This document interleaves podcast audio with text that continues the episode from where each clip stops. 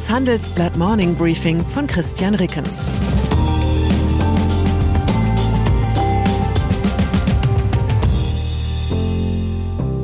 Guten Morgen allerseits. Heute ist Donnerstag, der 1. Dezember 2022 und das sind unsere Themen.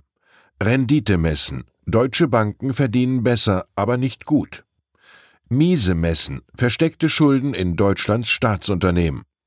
Kräfte messen. EU-Kommission gegen Twitter-Chef Musk. Nach einer kurzen Unterbrechung geht es gleich weiter. Bleiben Sie dran.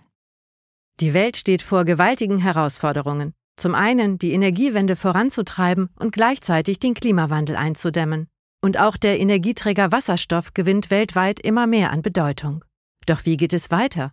Erfahren Sie mehr auf dem Handelsblatt Wasserstoffgipfel 2024 am 12. und 13. Juni in Essen.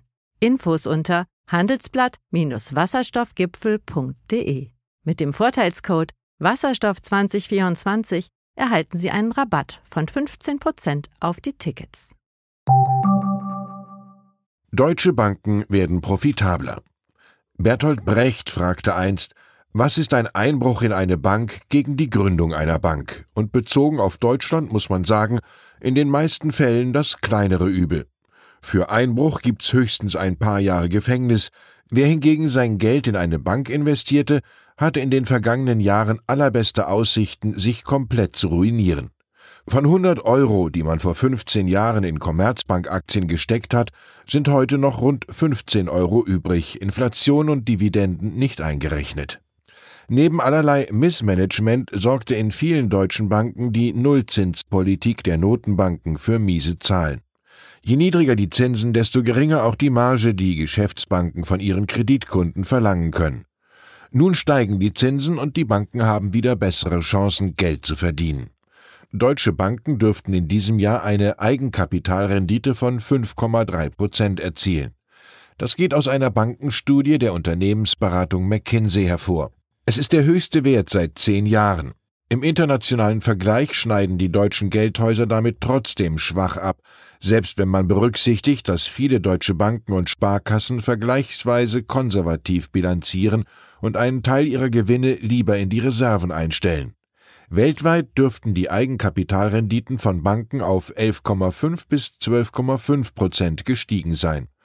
Profitabler waren internationale Banken zuletzt im Jahr 2007 und damit vor Ausbruch der globalen Finanzkrise.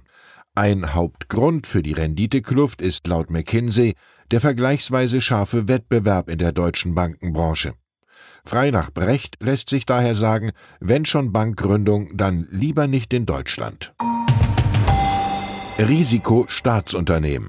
Bundesfinanzminister Christian Lindner muss sich viel Kritik anhören. Er hat mit den Sondervermögen für die Bundeswehr und dem milliardenschweren Fonds zur Finanzierung der Gas- und Strompreisbremsen große Schattenhaushalte aufgebaut, die den offiziellen Bundesetat ein bisschen weniger tiefrot erscheinen lassen sollen. Doch tatsächlich verblassen Lindners Milliarden angesichts der versteckten Schulden, die sich bei Staatsunternehmen angehäuft haben. Das zeigt eine Studie des Leibniz Zentrums für europäische Wirtschaftsforschung ZEW, die dem Handelsblatt exklusiv vorliegt. Die Verbindlichkeiten der öffentlichen Unternehmen machen laut der ZEW-Studie fast 35 Prozent der gesamten Staatsverschuldung aus.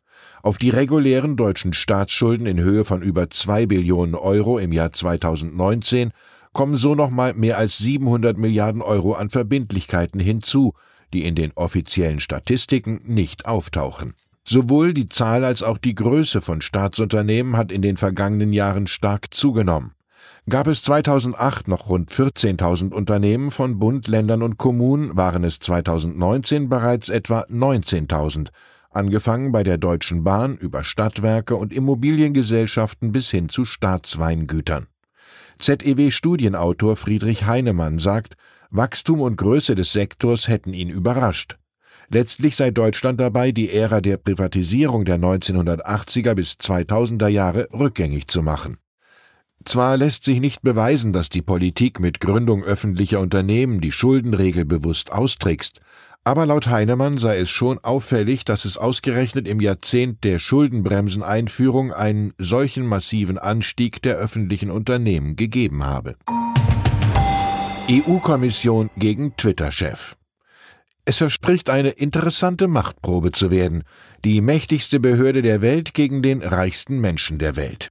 EU-Kommissar Thierry Breton hat Twitter-Chef Elon Musk in einem Videogespräch darauf hingewiesen, dass Internetfirmen ihre Betriebserlaubnis für Europa verlieren können, wenn sie systematisch gegen die verschärften europäischen Gesetze zur Online-Sicherheit verstoßen. Breton verkündete nach dem Gespräch mit Musk, Twitter müsse eine transparente Nutzerpolitik einführen, die Moderation von Inhalten deutlich verstärken und die Meinungsfreiheit schützen, entschlossen gegen Desinformation vorgehen und gezielte Werbung einschränken. All das erfordere ausreichende Personalressourcen, eine Anspielung auf Musks Entscheidung, die halbe Twitter-Belegschaft zu entlassen. Der Hintergrund der kürzlich in Kraft getretene Digital Services Act der EU macht den Betreibern von Online-Plattformen umfassende Auflagen. Unternehmen müssen unter anderem ihre Algorithmen so anpassen, dass politische Debatten und Wahlen durch diese Systeme nicht manipuliert werden. Bei Verstößen gegen den Digital Services Act drohen den Unternehmen Geldbußen von bis zu sechs Prozent des weltweiten Umsatzes. Im Wiederholungsfall könnte sogar ein Verbot der Tätigkeit auf dem EU-Binnenmarkt drohen. Die Antwort des Twitter-Chefs laut Breton Musk habe versichert, den Digital Services Act sorgfältig gelesen zu haben und ihn als vernünftigen Ansatz zu betrachten. Ich erwäge bei meiner nächsten Diskussion mit der Polizei anzumerken, dass ich die Straßenverkehrsordnung gelesen habe und sie für einen vernünftigen Ansatz halte. WM-Schiedsrichterin schreibt Geschichte. Für den heutigen Vorrundenkrimi Deutschland gegen Costa Rica hat der Weltfußballverband FIFA mit der Französin Stephanie Frappard erstmals eine Frau als Schiedsrichterin für eine Partie einer Männer-WM nominiert. Und die einzige Frage, die man sich dazu stellt, lautet, warum eigentlich erst jetzt? Frappard pfeift seit 2019 in der Ligue 1, dem französischen Pendant zur Bundesliga. Im Mai leitete sie das Endspiel um den französischen Pokal. Jetzt können wir nur hoffen, dass irgendjemand Frappard die wichtigste Regel im internationalen Fußballgeschäft beigebracht hat, die einst der britische Stürmer Gary Lineker formulierte.